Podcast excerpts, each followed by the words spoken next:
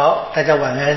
晚安。我们继续读马窦福音，我们到了二十二章了。我们上一次结束第二十一章，我们把这个讲过的哈，这个整个故事的脉络稍微再复习一下。我们知道，从二十一章开始是耶稣进到了耶路撒冷城，对不对？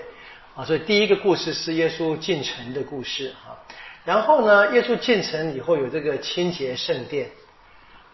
这套这是第一天结束了啊，这第二十一章的第十七节，他们结束了一天啊，离开离开这一个圣城，回到伯达尼，然后呢过了一夜，对不对？啊，第二天呢，他们就又进城啊，好，先是一个耶稣诅咒无花果树的故事啊，然后呢，他们到了圣殿啊，圣殿的人就问你凭什么权柄做这个事情？啊，那是在第二十三节啊，第二十一章二十三节，就是你凭什么权柄做这个事？那这些事当然不是指耶稣骂的无花果子，是清洁圣殿那个故事啊。所以问，那耶稣就反问，那么就问说，这个弱汉的洗礼从哪来的？啊，这是犹太的这个很常见的这个对话或者辩论的方式。有人提问，那么我们就反问。那么在在交互交互质问的时期，他们会讲出他们真正大家都愿意达到的一个真理。只是说达到了真理之后呢，是不是接受是另外一回事？好，那这个是谈话。好，我们知道这一个呃，当时的耶稣的对手们质问他的人们，因为他们明白啊，明白若汉啊是来自于天主的。至少说老百姓都这么相信，是他们说，他们如果这么讲的话，因为他们自己本身不听嘛，他怕被耶稣质疑。那他又说，如果说若汉呢不是来自于天主，他说他们是明显跟老百姓作对，所以他们是很巧妙的说我们不知道啊。那耶稣说你们不知道呢，我也不跟你们说。但是呢，他没有说，他说了，他继续说下去啊，他开始讲，连续讲了三个比喻。我们读两个了啊，所以你要记得，这还是第二天哦，对不对？耶稣进入圣城的第二天啊，好，然后呢，我们前面看第一个是两个儿子的比喻啊，第二个是那个葡萄园故宫的比喻。我们今天要从第二十二章，第一个是一个国王为儿子举办婚宴的比喻。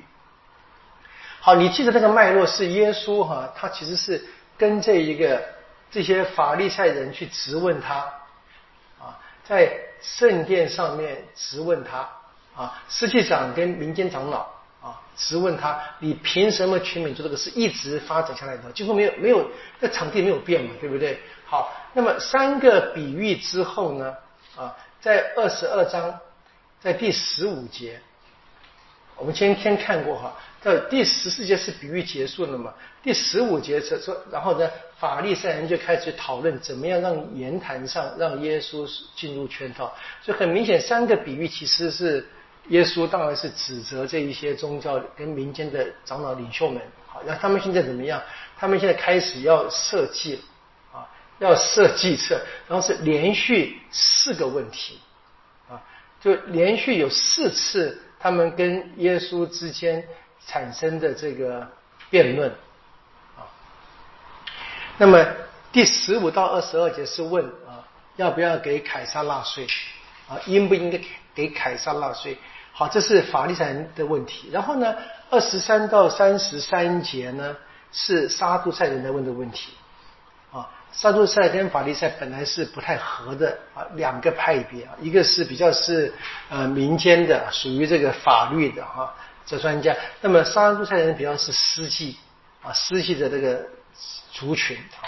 好，然后呢，在这个之后呢，又是这个一个法学士，应该属于法在那问啊，什么是最大的诫命？刚好是我们前天的主日福音，对不对？好，那么这三个辩论是，你说这交换这个犹太的不同的宗教领袖来跟耶稣来挑战了哈，那你就是耶稣大胜。对不对？然后呢，好，他们就没有问题可以问了啊，三三次来问啊都不行嘛，对不对？好，然后怎么样变成耶稣问问题了？第四十一节哈，啊，法利赛人聚集在一起，耶稣问他们了啊，那么为什么墨西亚啊是达卫之子，而达卫称他为主。啊，所以三次是敌人问耶稣，然后呢，最后一次是耶稣问他的对手。啊，跟前面这一个是就平行的嘛？人们问问耶稣，你凭什么权柄做这个？耶稣问：若汉的权柄哪来的？一样，就是问跟反问嘛。好，然后第四十六节第二十二章四十节说：好，没有人能够回答。从那一天起呢，谁也没有敢再问他了。好，那二十三章开始呢，耶稣怎么样？就跟民众跟门徒们讲话了，说什么？这个他继续批评金师跟法利赛，讲了七祸灾。你注意到哦，还是同一天哦。时间没有变化嘛，对不对？啊，到二十四跟二十五章一直下去，到这个末世言论没有。好，你看这到二十三章结束以后呢，好，二十四章一开始啊，耶稣才离开圣殿出来。那天还没有，应该是傍晚，耶稣离开圣殿，对不对？然后离开圣殿的他，人们就门徒跟他们说：“你看，你看这个圣殿多漂亮。”啊，第二节又耶稣就说了。那么你们看的这个东西，将来石头哈一块不会在另一块上面啊。然后呢，耶稣好像离开圣殿，下了山，上到橄榄枝上面，坐在橄榄山回望圣殿的时候呢，有一个谈话啊，门徒来问了这个事情什么时候发生的？什么时候会发生这个一块石头不叠在另外一块石上？意思说什么时候圣殿会完全毁灭掉、摊平，对不对？好，那耶稣讲了一段话，这二十四跟二十五是耶稣最后一段末世性的言论。这是若马窦福音的编辑的五篇大演讲的第五篇，所以一直到第二十五章结束，这是一天。我我不讲，可能各位不知道啊，这一天好长啊，耶稣好累啊。对，呃，我跟你说，这是因为我，这是因为我我读了这个。这个这个呃，香港那个学者，他他去介绍神曲嘛，他那个文字讲时间，我发现哎，好像不用看。我说哇，这边也是一样啊，就是啊，当做大家当做一个故事听吧，蛮蛮有趣的。就是，但就是我们在读的时候稍微注意一下。好，回到我们这个这个脉络，稍微复习一下，我们看第二十二章啊，这个故事，这个耶稣讲的比喻啊，关于国王给儿子办婚宴。好，我念一下一到十四节哈。耶稣又开口用比喻对他们说：“天国好比一个国王为自己的儿子办婚宴，他打发仆人去招被请的人来赴婚宴，他们却不愿意来；又派其他的仆人去说：你们对被请的人说，看，我已经预备好了我的盛宴，我的公牛和肥畜都宰杀了，一切都齐备了。”你们来赴婚宴吧，他们却不理。有的往自己的田里去了，有的做自己的生意去了，其余的竟拿住他的仆人，临入后杀死了。好，国王于是动了怒。啊，其实这边你觉得觉得蛮，你听就觉得蛮奇怪的哈。国王为儿子办婚宴，他赶不来。对不对？好，他他是比喻的。这这其实我们应该用用这种自然的反应的，这奇怪啊，这很好啊。继续看，好，国王于是动了怒，派自己的军队消灭那些杀人的凶手，焚毁他们的城市，然后对仆人说：“婚宴已经齐备了，但是被请的人都不配。如今你们到各路口去，凡是你们所遇到的，都请来赴婚宴。”那些仆人就出去到大路上，凡遇到的，无论坏人好人都召集了来，婚宴上就满了坐席的人啊。这边要注意那一句话，第十节，无论坏人跟好人。好，第十一节，国王进来巡视坐席的客人，看见在那里有一个没有穿婚宴礼服的人，便对他说：“朋友，你怎么到这里来，不穿婚宴的礼服？”那人默然无语。国王遂对仆役说：“你们捆起他的脚和手来，把他丢在外面的黑暗中，在那里要有哀嚎和切齿，因为被招的人多，被选的人少。”我们第一个要注意啊，这是一个比喻，好不好？啊，不是真实发生的故事，所以不要去为那一个没穿礼服打抱不平。你没给我时间换衣服，啊 对不对？这是讲故事，你要问故事要讲什么东西啊？不要去问这个事情合不合乎我们现在这个这个我们说生活的这个逻辑，这这个当然是问太多了。好，这个故事其实在整个的呃圣经研究历史里面的，讨论的非常多。啊，非常多，是非常关键的故事。那么大概可以分析一下，可能哈最原始应该是一个很短小的故事。那马窦在他的版本把它扩大。我们知道，在路加福音十四章有一个类似的故事，路加福音十四章十六到二十四节有这个故事。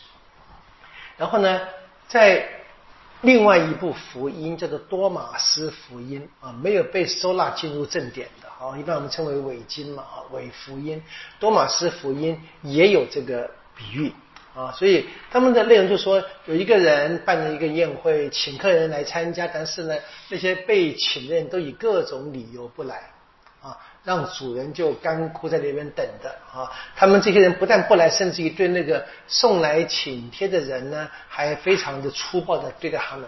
然后主人怎么样，又另外邀请了别的人来参加宴会。所以这个比喻，这个基本的格式，这个比喻啊，其实在不同的文件当中都可以找得到，蛮多的，蛮多例子的。所以很清楚啊，所以这大概有一个很小的一个故事的核心。这是个很很难得的故事，我们有好多这个版本在不同的作品里面，所以我们可以知道应该有一个核心的故事。但是呢，每一个作者。我们说陆家或马窦吧，哈，每一个作者呢，都对这一个他们所收集到的原始的材料做了他们自己的编辑，当然是按他们自己认为的需要嘛，哈。那我们就先讨论这个圣经正典吧，就是我们说马窦跟陆家都有的故事，那么他们在收集的故事呢是马尔谷没有的，所以说它是来自于这个另外一个跟马尔谷不同的。材料一般讲耶稣的语录啊，讲话的这个收集，这个 Q 点啊，来自这个 Q。那么这个原始的材料，马窦跟路加有一个共同的来源，来自于 Q。然后呢，他们各自呢按他们的需要做了一些编辑。所以这故事我们前面跟各位讲的那个背景嘛，哈，是耶稣跟司祭长跟民间长老谈话里面一直延续下来的，所以还是很清楚，还是一个。呃，辩论性的，甚至于是指责性的一个比喻，是要教导那一些犹太领导阶层们啊，要告诉他们，面对天主不应该再继续封闭自己了啊，他们一直封闭自己嘛。同时呢，这故事也宣告什么啊？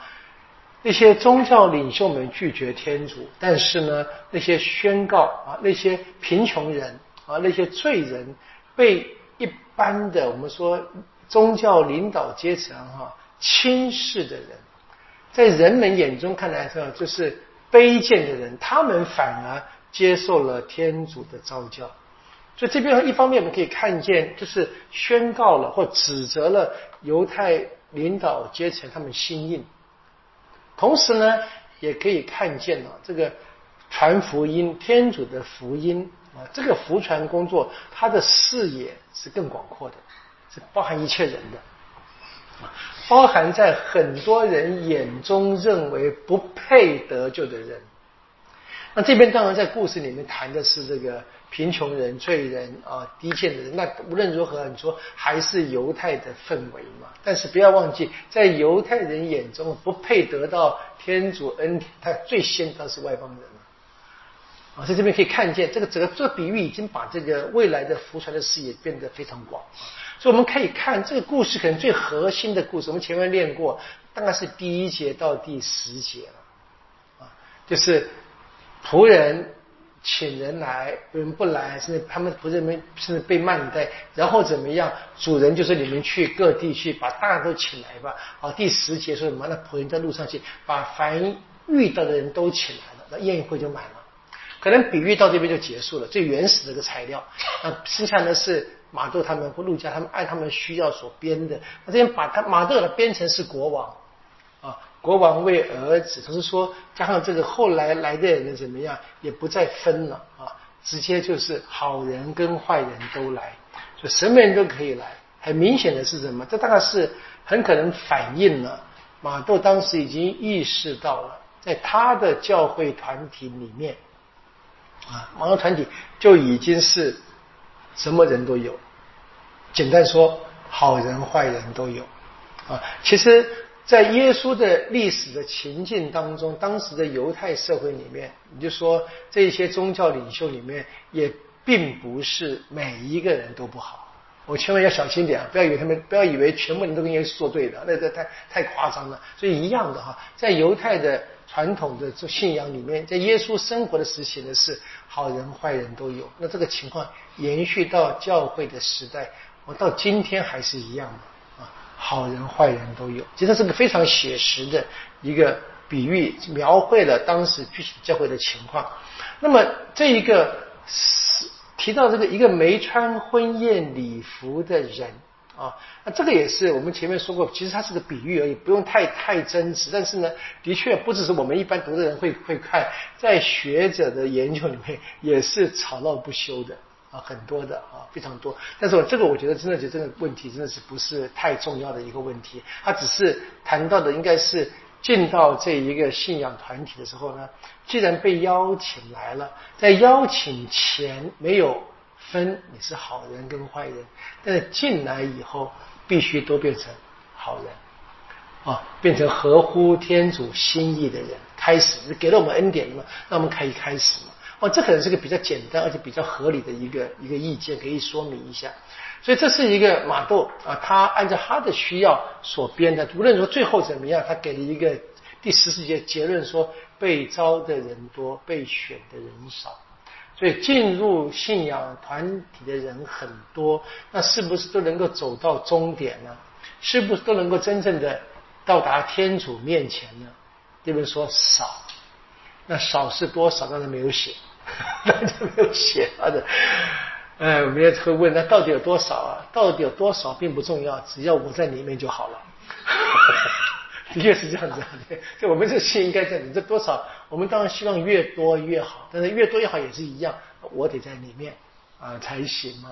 好，当然这个比喻说很多是图像性的语言，这都图像来表达的。所以前面一开始第二节到第八节，我们看是一个是一个婚宴啊婚宴。那我们读这一个路加斯就就这个晚宴，所以马窦可能讲变成了一个婚宴，而且是国王为儿子啊。那我们就很容易想到了哈，马窦福音好几次提到什么，这是应验了圣经的话，经上的话，这马窦有很强的这个犹太的背景。那的确在犹太的传统，我们也知道嘛，他们常常用国王来象征天主。啊，我要人间用国王来表达，那儿子呢？当然就是很清楚，我们可以讲，我们前面那个葡萄园的二元户的比喻里面，已经出现过一个儿子的图像，对不对？啊，儿子去收住这个被子嘛，推到园外被杀害了。好，所以很清楚这个，但这个比喻里面呢，在这个国王为儿子举办婚宴里面的比喻，这个儿子其实怎么样，并没有功能，没完全没出现。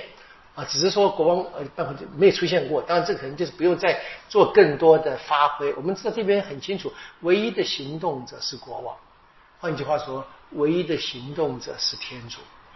啊，说天天主的国好像什么？你看，那我们从这故事看见，去看见天主的行动。啊，比喻基本上是讲天国的，是讲天国的里面挑挑战天主的行动。好，那么。在福音当中，我们在别的地方也常常看见嘛，耶稣怎么样会被表达成新郎啊？的确的啊，旧约里面的天主本身是新郎，到了新约里面的，那么耶稣呢是新郎，然后呢，他把新娘怎么样又引进到婚宴中，所以这个图像，如果说我们从这一个旧约的背景来理解的话啊，那么其实这些被邀请的人，他们本来都应该扮演新娘的角色的。啊，天主自己邀请他们进来但是很遗憾，他们就是没有真正的成功啊。那初期教会，初期教会他们就是很清楚的去去理解啊，天主呢用这个方式哈启示这一个整个的救援啊救援的事件啊，他的最圆满的目标是什么样？天主让他的独生子来，让在末世之时怎么样？那所有的人跟着他。跟着耶稣一起怎么样？要进到天国里面。只不过呢，我们知道这个邀请呢，它就是个邀请。它不是命令，这不是强迫的啊，不是强迫的。那当然，这个在现实的故事里，我们读到是国王后来因为对老百姓的这个呃这些那些邀请被邀请的他们那些恶劣的形式，把仆人都杀害，对不对？他的国王发的怒怎么样？把那些城市都烧掉嘛。我们大概就可以想到这个罗马帝国里面，譬如说这个什么。呃，有罗马人他们去攻打耶路撒冷，把圣城都毁了，最后也是烧掉了嘛。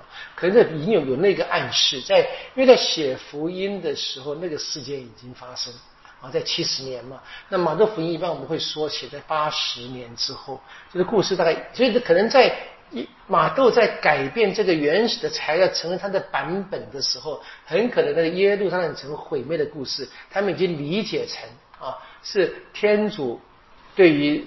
不服从的一个惩罚的一个理解，所以那一个罗马城罗马人来毁灭耶路撒冷城，那么在初期的基督徒的眼光来看，他们也是讲他们这些同胞们，就是连耶稣的来到人间不接受，把他杀害了，所以他们也是在里面得到相当程度的惩罚。当然也才不是一个结局，还是个预告，还是象征的末世性的，说天主的这个惩罚的。这个行动或这个象征的行动越来越明显了，大家该赶快的悔改。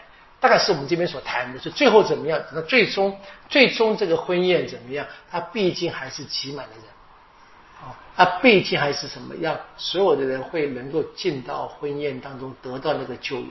那谁不得进入呢？谁进来还被赶出去呢？当然是什么恶意的拒绝者。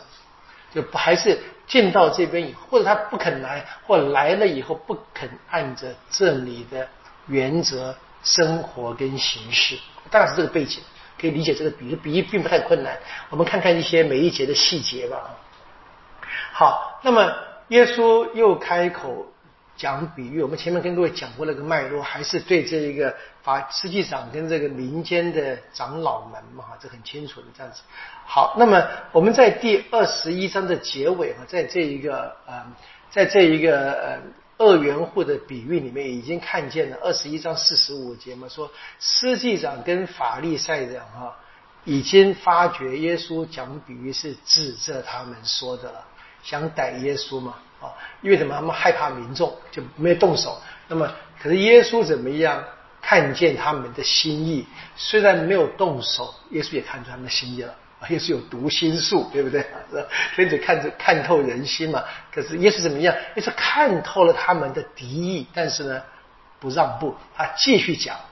或我们俗话说吧，继续骂，这样子应该是继续的劝告是比较好的讲法，就是继续的要拯救他们嘛。好，所以。第二节开始嘛，天国，他还讲天国，所以这个比喻一开就显示个末世性天国的比喻。好，天国就好像什么什么，这边说像一个国王为儿子办婚宴。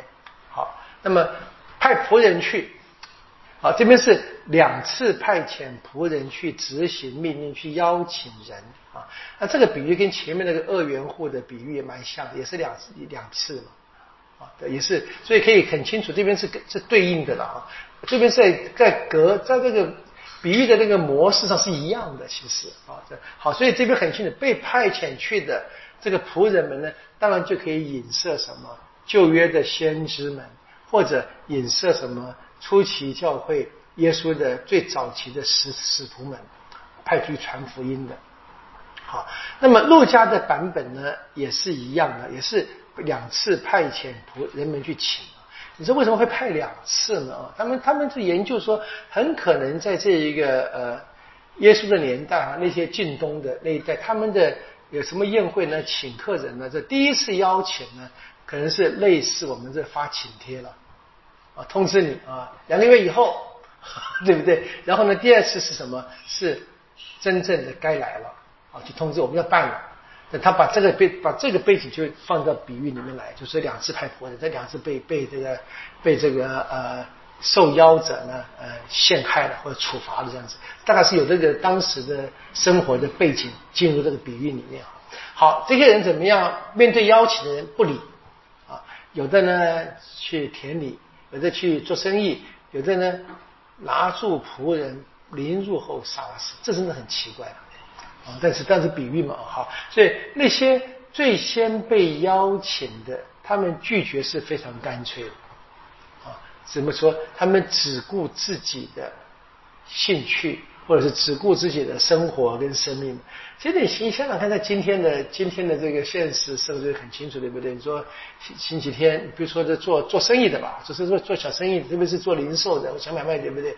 叫我们哈，对不对？先做生意嘛，不进堂也蛮蛮蛮蛮常见的。很多人讲这个讲这个当做一个原因，我们当然不能不能判断谁了，对不对？所以看其实蛮蛮蛮相似的。啊，就是这样子，可不能够把这一个天主的邀请啊看为那个最重要。我们也有好的例子，对不对？好，就有些有些就是很基督徒，他们的商店就是星期天休休息，啊，为了要怎么样能够参与敬拜天主的礼，就各种情况都有。那在福音里面所讲的东西啊，并不是一个太特殊的例子，其实生活上常常可以看到的。好，那么马窦呢？就是说了哈，这些人怎么样就拒绝了啊，甚至于怎么样杀害了这个来邀请的仆人，真的是有点这个太强烈了嘛。所以国王怎么动怒？第七节动怒啊，他就下令什么惩罚那些杀人的凶手啊，烧毁他们的城市啊。那这个看见啊，说他们的城市的话，就好像什么这些人都住在一起一样啊。我城市我是单数的话。这个人是多数的，好像是那这边大概是这个是一个关键，让后来的解经者认为应该是指耶路撒冷城啊，这是暗示暗示这一个七十年的时候犹太战争，罗马军队来把这个圣城毁灭啊，彻底的毁灭，同时焚烧了。在历史里面，耶路撒冷曾经被烧了两次，被罗马一次是七十，一次在一百二十五年左右，两次攻打。各位可能听过这个马萨达事件吧？马萨达那个故事，有人已经拍成电影了嘛？那是这是第二次啊，第二次罗马人来进攻这个呃犹大地区，把这个圣城也毁灭了这样子。比如这个有兴趣可以把那个电影拿来看一看，那马萨达。好，然后呢，第八到第十节里面。这个主人就说了啊，说这些人呢，该请的人呢都不配啊。那你们现在去什么？到各地去啊，去各路口、各大路上。换句话说什么？到整个城市啊，你说见人就拉，就是拉。好，那这很可能已经显示了什么？很多就是在他们一般的眼中当中，认为是什么？是不合适的。那在陆家写的比较直白，陆家陆家的十四章的二十三节说什么？把贫穷的、残废的、瞎眼的、瘸腿的找来，啊，陆家十四章二十一到二十三嘛。好，这可能这可能是比较是约耶稣的原始的版本嘛。那现在在马窦的版本里面就只能把这个好人坏人都找来，那包含了犹太人跟非犹太人，大概都在里面。啊，所以马窦在写福音的时候，他可能想到是他眼前的这个团体啊，团体。那么是一个犹太人多，圣经的背景深厚，但是呢，也有外邦人，已经是一个混合性的教会，所以呢，都能够被召教，那么进入到教会里面。所以天主的计划就透过这样的一个事件呢，让天国的板凳呢可以坐满。啊，座无虚席了啊，这样子。不过呢，马豆还是看见了现实，他团体里面是怎么样？是个混合团体，不仅仅是犹太人跟外邦人，而是怎么样？好人坏人。啊，实质上都存在的。我们这边可以想起另外一个马窦福音讲那个比喻啊，这是个麦子跟柚子的比喻，还记得吗？哈，这个主人种的麦子就长出柚子来，说魔鬼来撒那个 那个东西来搞破坏的嘛，这样子。那其实都是一个非常非常写实的这个信仰团体具体的情境好，第十一节开始呢，国王来了。来了，这他巡视客人啊，有可能他看见一个没有穿上婚宴礼服的，你可以想象这应该是很刺眼的了，啊，对不对？但如果说只有一个的话，大家都穿着一个，那就啊，就说朋友你怎么到这里来啊，却不穿礼服，那个人就默然无语嘛。所以这个段落应该是怎么样？应该是马都要显示出了，就是信仰团体啊，还是可以区分出那一些。不合适的，我们甚至于讲说比较邪恶的肢体，啊，好，我们说了，马豆他并不关心这个故事本身是不是合理。你说，哎呀，你路上把我抓来的，对吧？大声换衣服，对不对？而且我本来就是乞丐啊，让你买礼服，对 不对？所以你看，哎，他这是象征的，不是讲。所以这些谈的是什么？是这个这样的人被被邀请来的人啊，他能不能够开始整个人的心态？或者行动要转换成一个适合在这个信仰团体里面生活的人，所以说这样的人怎么不不不恰当的不适宜的人怎么样？他们会怎么样？会被丢出去嘛？那我们看到马多也是好几次讲到那个情况，什么是丢到黑暗里面啊？丢到这个大厅的外面的黑暗中，因为你先简单讲，在外户外没有灯光嘛，没有火把。黑暗里面，那么那边有什么呢？只有哀嚎跟切齿啊！这样的话，在马可福音出现非常多次，第八章、十三章、二十四跟二十五都有这样类似的话，咱们可以用用在这个地方嘛，还是很清楚。好，那个最后的第十四节是个警告的语言：被招的人多，被选的人少嘛。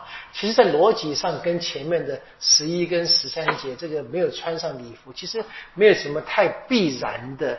关联了，不过内容是很清楚的，还是一样啊，对这个信仰团体提出警告啊。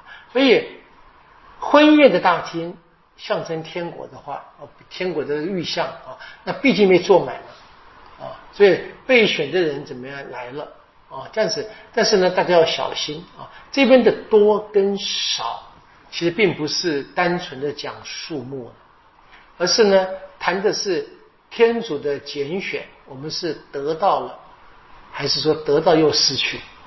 啊，这谈这个，我们怎么样能够真正的在这个信仰团体里面话能够保持？这多跟少，这不是什么真正的互相的排斥。我们只是小心哈，进到了圣堂，领了喜啊，不能看为是什么自动买的保险，没有的，还是必须要怎么样？要努力的，要小心的保护。换句话说，应该不断的成长啊。所以我们今天的话就是很简单，就比较轻松。我们说成为基督徒哈，就你那喜啊，不是不是 being，是 becoming 啊。就跟现实生活的很多情境是，就是你结了婚，对不对？是刚开始嘛，是刚开始进入婚姻生活，而不是说我现在就是完美的夫妻，那不可能的嘛。你看，这进入教会更是一样，更是一样。我们要小心点，是我们很高兴，我们已经啊进到这个信仰团体里面，或者说我们也很高兴，我们已经接受这个邀请。那么现在怎么样？剩下就是说，我们能不能够啊打扮的漂亮，不必花枝招展啊，至少要漂亮。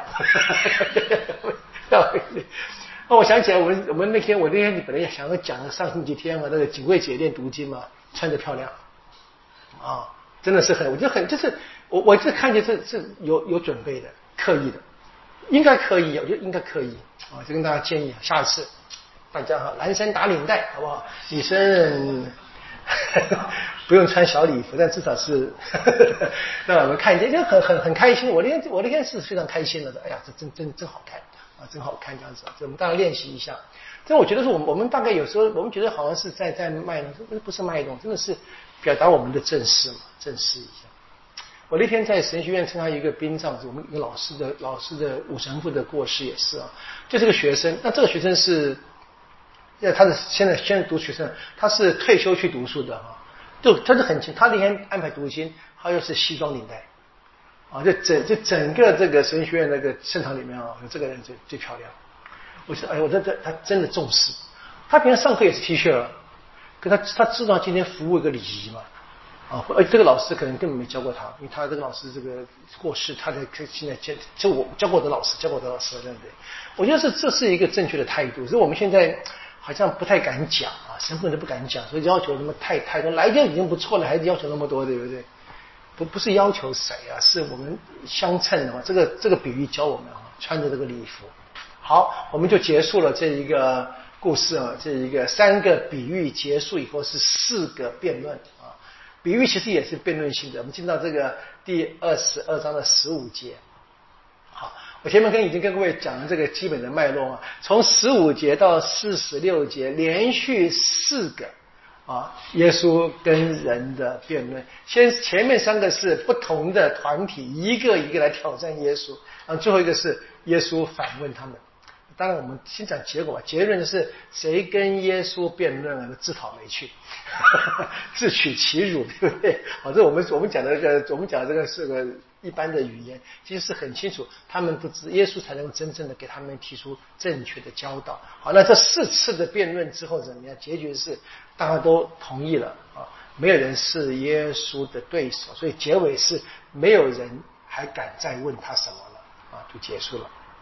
好，那么这一段故事啊，在这个呃马窦的二十二章十五到四十六节啊。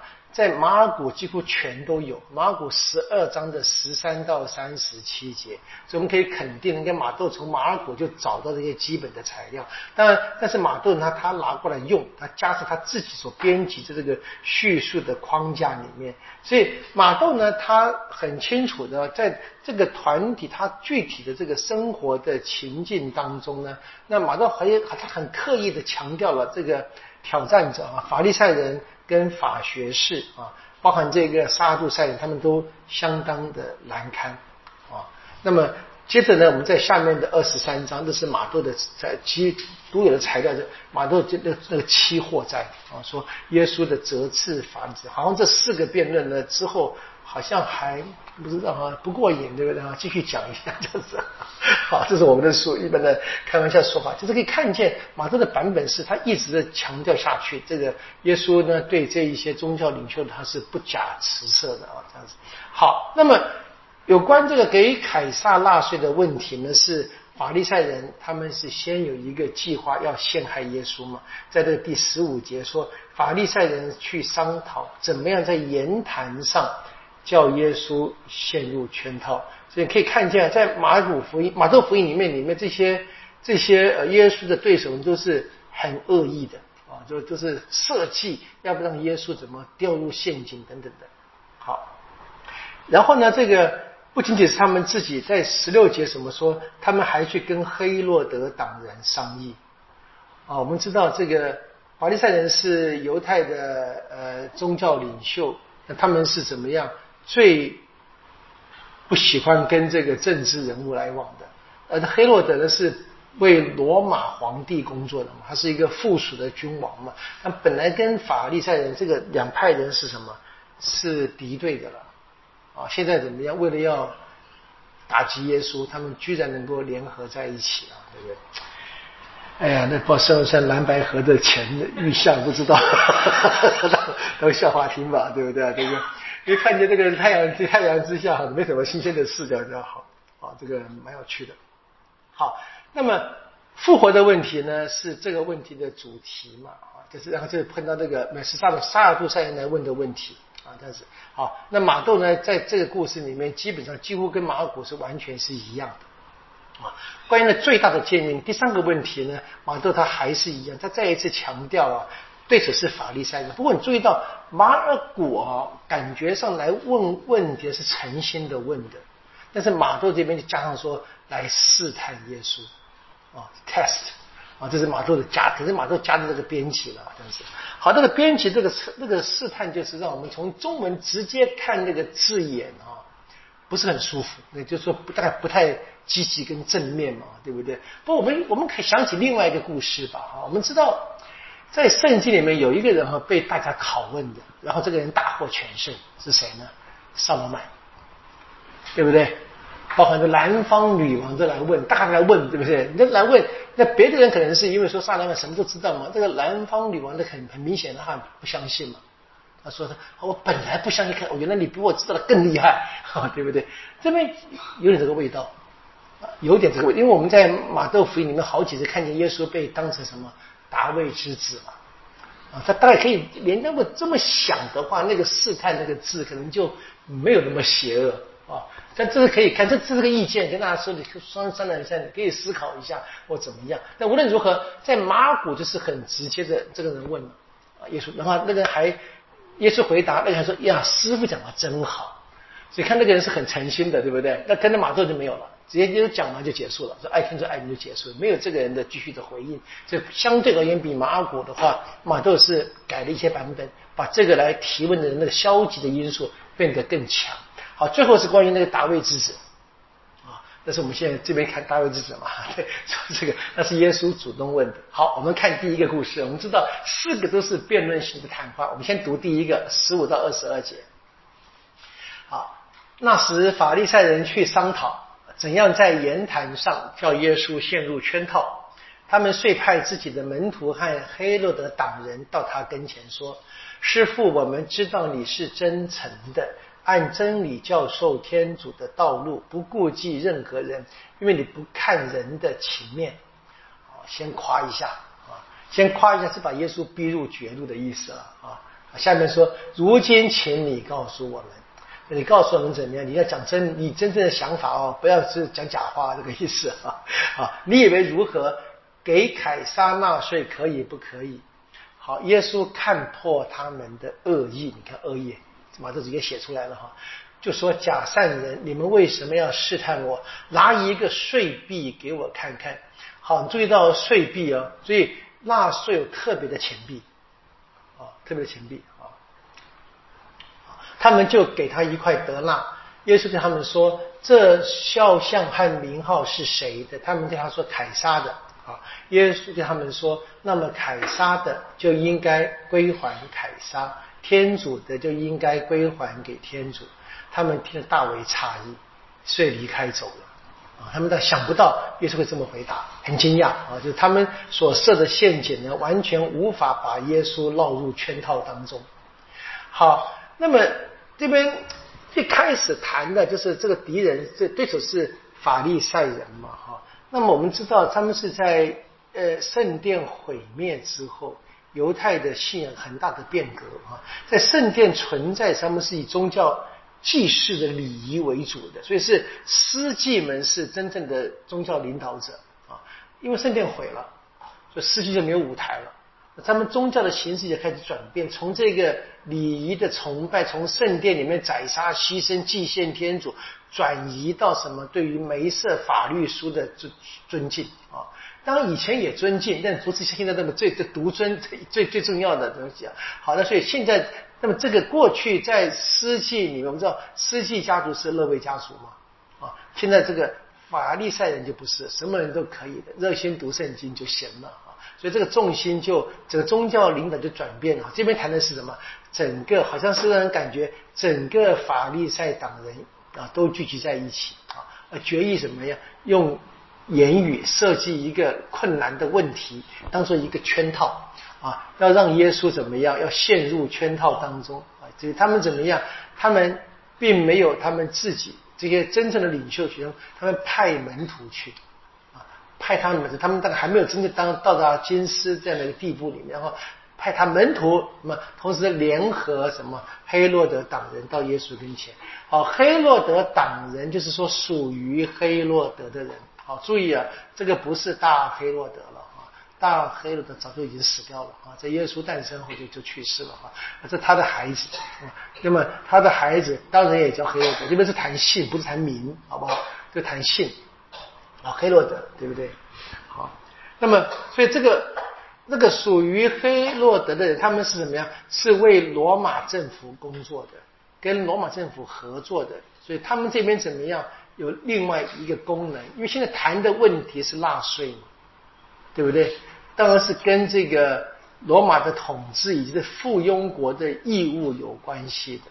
耶稣一不小心就会说出什么被归为政治犯的语言，对不对？会会有陷入政治性的危险的。所以说，那他们是什么？是因为是。执政者的下面的人嘛，他们可以立即可以逮捕的。你换句话说，用今天的话说，把耶稣当做现行犯，叛乱罪，啊，就抓了，这叫叛国罪、叛乱罪，对不对？好，那这些人来到耶稣前，啊，先讲了一连串的谄媚讨好的语言，这些话你可以注意到啊，你在耶稣的答话是很简单的，拿块钱给我看看，啊，上面图上是谁？凯撒的归凯撒，天主归天主。你你说耶稣用字不能再省了，对不对？可这些这些坏蛋呢，对不对？讲一堆废话，这是欺骗人的话。你可以注意到这个语言是这样子，很有趣的。其实这个比较是蛮蛮有意思的这样子。那因为我们是用中文读，其实蛮，其实还有一些像很多地方在圣经里，很多用用的是这个。西方里面的语音呢，用长母音跟短母音的字，会展现出不同的气氛的。这个可能讲太多，不过这越是有这些那个呃本来的文字的功能，这边是已经很清楚了。对，他们一连串的话的讨好啊、谄媚啊，其实是设计好陷阱嘛。那他们前面所他们所。夸耶稣的话，本来是让逼他的啊，说你是按真理教授的天主道理的人，你是不顾情面的，不看人，不顾任何人的。耶稣他真的是啊，他真的是用简短的话，不用啰嗦，他教天主的道路啊，他不顾及任何人，不看人的情面，他不讲任何虚伪的言论嘛。你注意到这个文字哈，这个文字里面很有趣的哈。这些人，他们称赞耶稣是不诚心的，但其实他们那些不诚心的话，讲出了真理，啊，讲出了真理，他们还真讲对了，这很有趣。这些人，他们讲的话，他们自己都不相信，那这也反映这个嘛，是他们碰到真理，他是不会接受的。好，问题很简单，能不能给凯撒纳税？好，这在罗马帝国统治之下，每一个人都要纳个人头税。啊，跟圣殿的殿税是一样的，就是犹罗马就犹太的这个犹太人，他们也是一样，他们在这到了一个年纪，每一个男人都要纳税，所以你记得吗？对不对？有有人问过博多禄吗？你的师傅纳不纳殿税？我们纳的，钓了一条鱼出来，对不对？有 殿税啊。那纳税当然各个民各个文化都有，包括我们修会里面一样，我们修会做我们方济会对不对？我们也是按人头。按人头每年要给罗马总署缴税的，那总署是个工作单位，他们都是他们是空壳，他们他们不是，他们没有没有什么收入的。啊，他们就是为为为全世界的方济会弟兄们，包括他们的工作是一起服务的嘛。啊，他们直他他们真正直接接触的教我其实机会不多，做做行政工作的，所以我们就有责任去。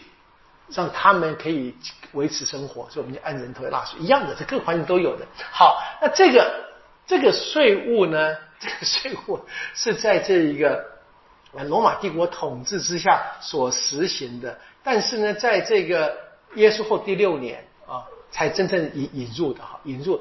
当时引入的很多犹太人反对的。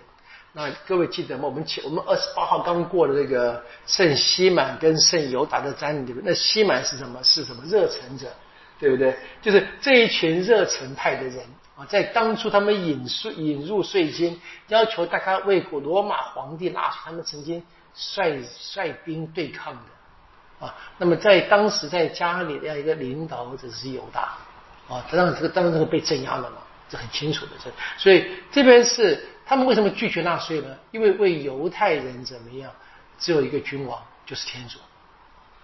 所以他们觉得，我要给罗马的皇帝纳税的话，他们是违反他们最根本信仰的一个行动。他们他们抗拒嘛。好，当然是他们这些所谓的对天主特别热忱，他们的一些解释，他们拒绝，他们拒绝缴纳人头税，因此呢，被。发就发觉怎么反对罗马的暴乱行为，被严厉的镇压，这都是背景。背景今天他们来问耶稣，要不要给凯撒纳税？所以很清楚嘛哈。如果耶稣主张啊不可以纳税，那他又是怎么样公然的反抗罗马政府？啊，那这一些黑洛德党人就可以立刻把他抓了。啊，但如果他主张应该纳税。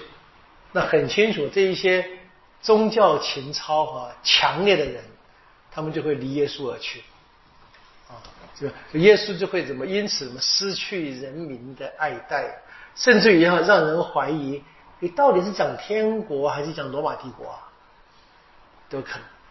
所以这是我们讲的两难的问题嘛，这也当然是一个精心设计的陷阱。耶稣不论怎么打。都会落入圈套里面，都会遭到一些一一些人的反对，对不对？所以提出这个两难的问题，我们可以问：那他们的当中想什么呢？我们倒可以这么推论啊，这些法利赛人啊，黑洛德党人，他们其他们自己心里面相信了耶稣是真心宣讲天国啊，就很清楚，而且他们怎么样？他们大概已经希望把耶稣除掉嘛。他们也知道啊，除掉耶稣，他们自己不能做的，因为犹太人在罗马帝国的统治之下是没有权利执行死刑的，不能判死，不能执行死刑，所以他们大概已经预设了啊，耶稣如果讲这一个。真心的话，他会说不要纳税。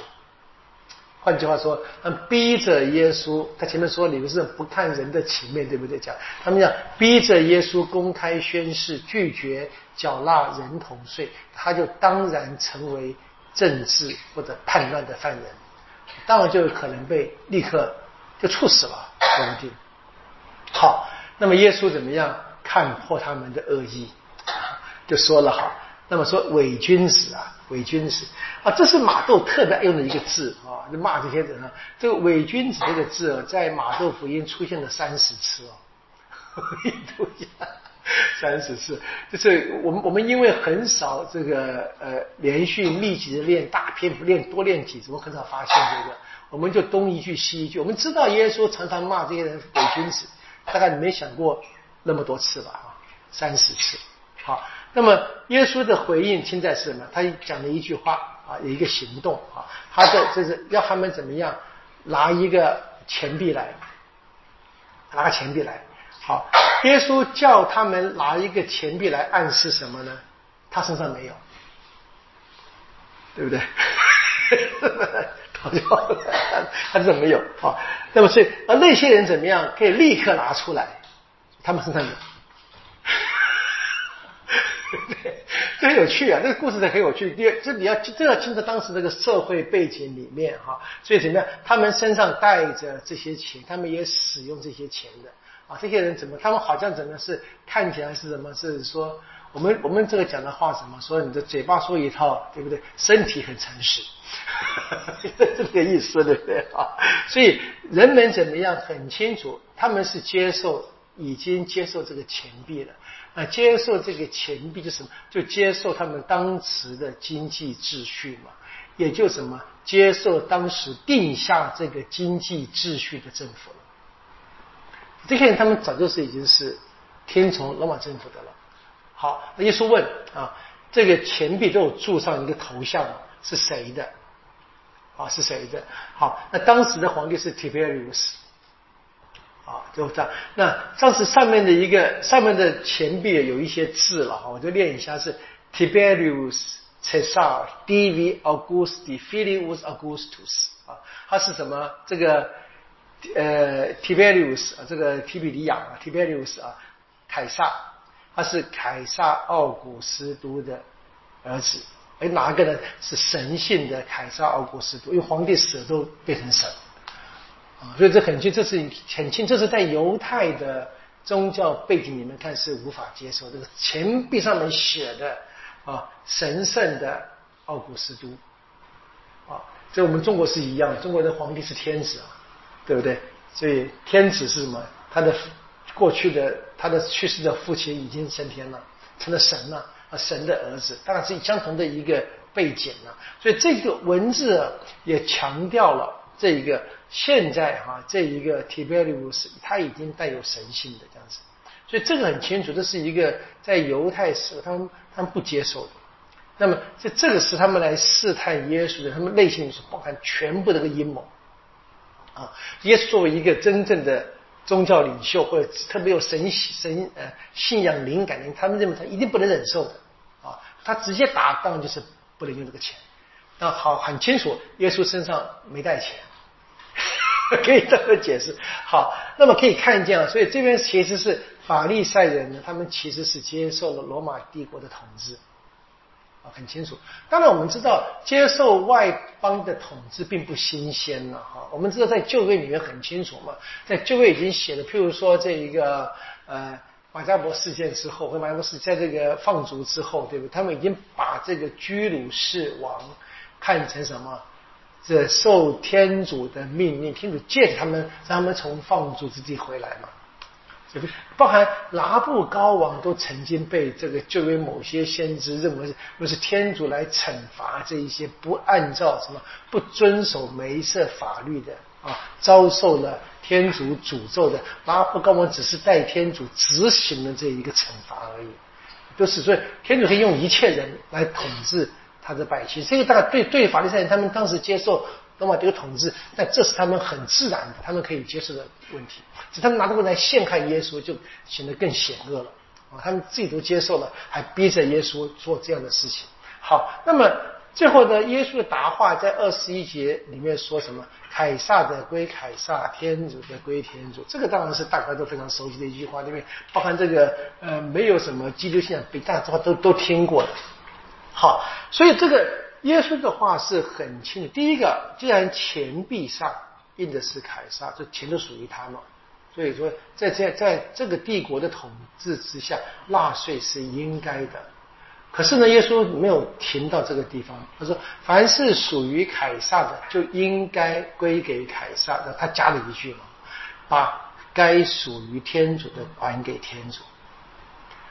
这当然是真正的耶稣答话的重点了，是吧？他把对他把天主的诉求怎么样，就很清楚的告诉他，这超越凯撒的诉求。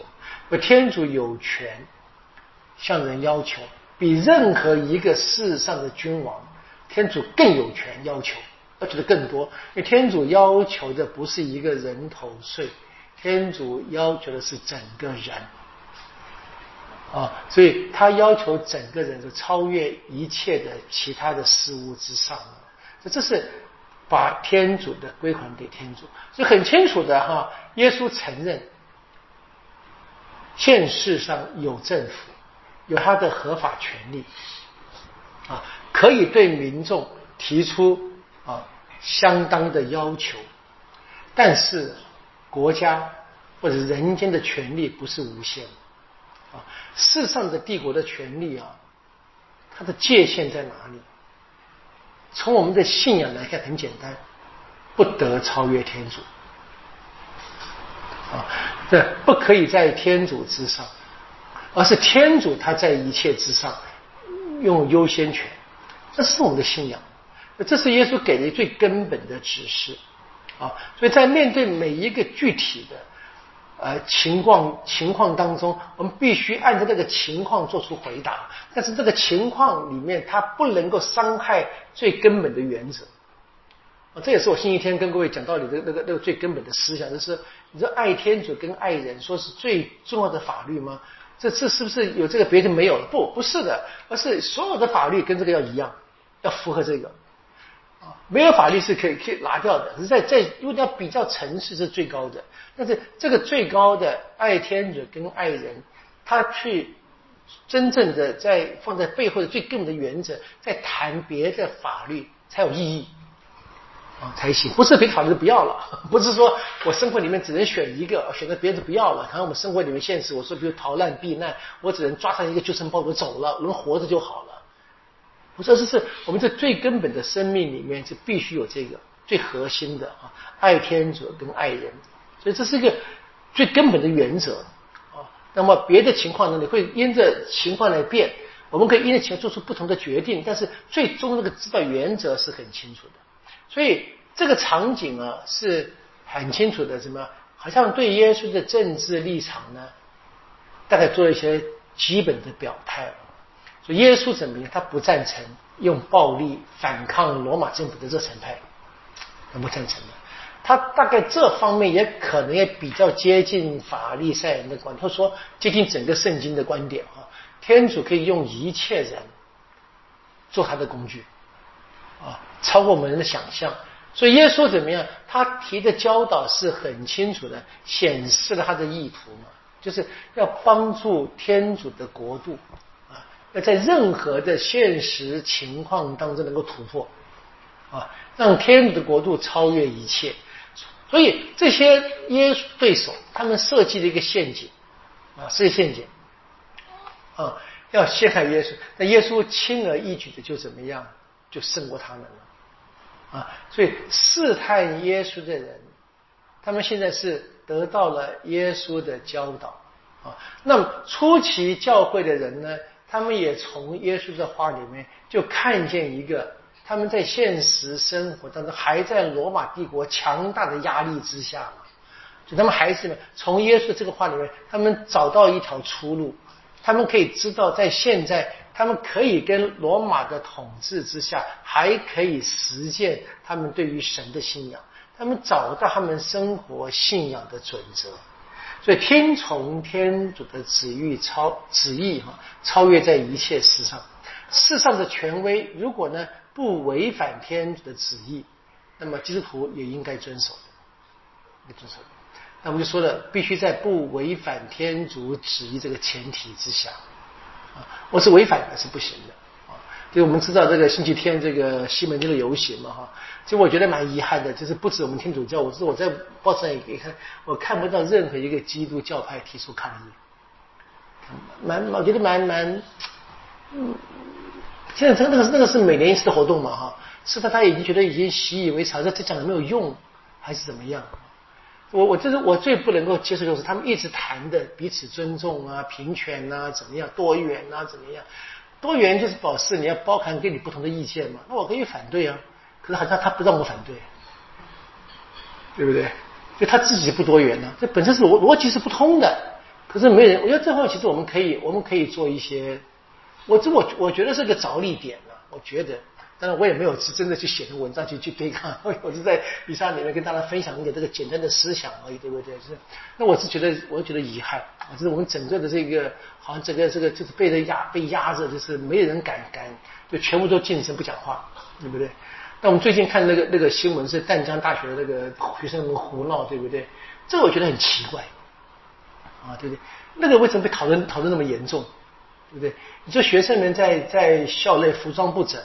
那西门町路上的哪个服装整齐了？没人说话，我这这奇怪，这不这不是也双重标准吗？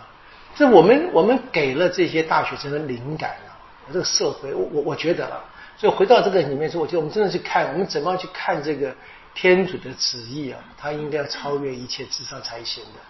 好，我们今天看第一个问题啊，关于这个凯撒的，还给凯撒，天主的。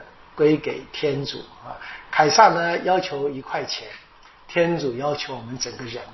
我们今天就到这边，我们下一次从这个沙都塞人的另外一个有趣的问题哈，就是死人复活会有什么后果？来看看，我们下次从这个二十三节继续。愿光荣归于父，及子及圣神，起初如何，今日亦然，直到永远啊！应父及子及圣神之名啊！好，谢谢大家，晚安。